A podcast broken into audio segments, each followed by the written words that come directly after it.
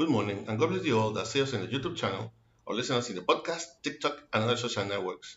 I'm your brother in Christ, Pedro Ayala, servant of God for His grace. I be- belong to the Pentecostal Church for Restoration, Holiness, and Love Chamber, Inc., who shepherd and directs our beloved pastor Maribel Núñez Molina. Our church is located at Calle Flamboyant 194 Pueblo Indio in Canóvanas, Puerto Rico, and this is the ministry that bears my name from the school to heaven, de la escuela para el cielo. We'll be using the Holy Bible app that you can get free of charge on both the Android platform and the App Store. The verse of the day is in James 4 7. James 4 7. This is the International Standard Version and reads like this The powerfully Word of God is read in the name of the Father, the Son, and the Holy Spirit. Amen.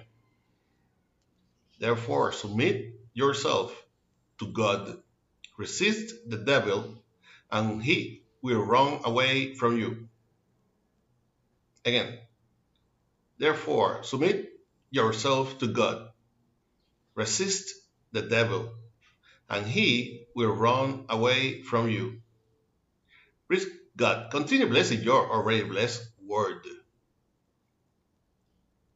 Friendship with the world. The inhabitants of this planet are beginning to live and suffer the consequences of the increase in social ills, crime, injustice, unstoppable inhibi- inhibitions, intolerance, and disrespect from others are examples of a deteriorating society. Entertainment media, such as television, the internet, music, their explicit and subliminal messages fostering drug addiction, adultery, and promiscuity, promiscuity are examples of friendship with the worldly things that or which automatically declare themselves enemies of God. But within that social generality, there is a group, a chosen lineage called God's, God's people. For God's people, such indications of the deterioration of our society are nothing more and nothing else than the lack of Christ in homes, the exclusion of Christian values on our institutions such as government, schools, and other units where they ex- exercise public policy. There's no such thing as empty spaces.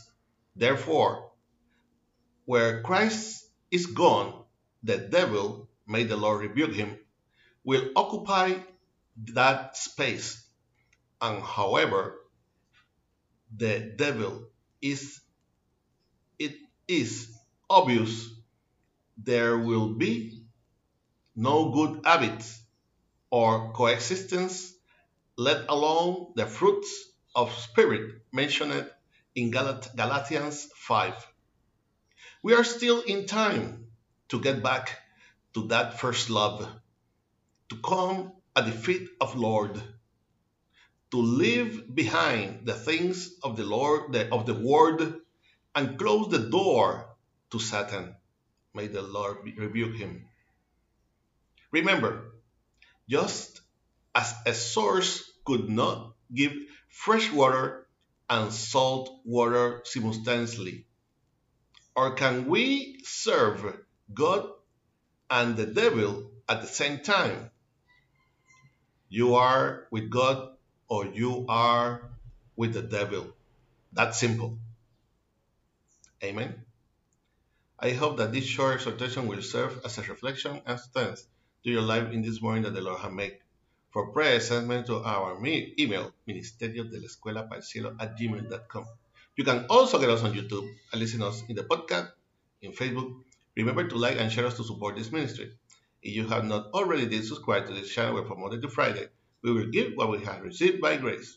This was your brother in Christ, Pedro Ayala, Ayala, servant of God for His grace, and we will see each other in the next year if Christ has not come to seek us as a church yet. Hoping that our prayer and prayers to the Creator come from the school to heaven, de la escuela el cielo. God bless you.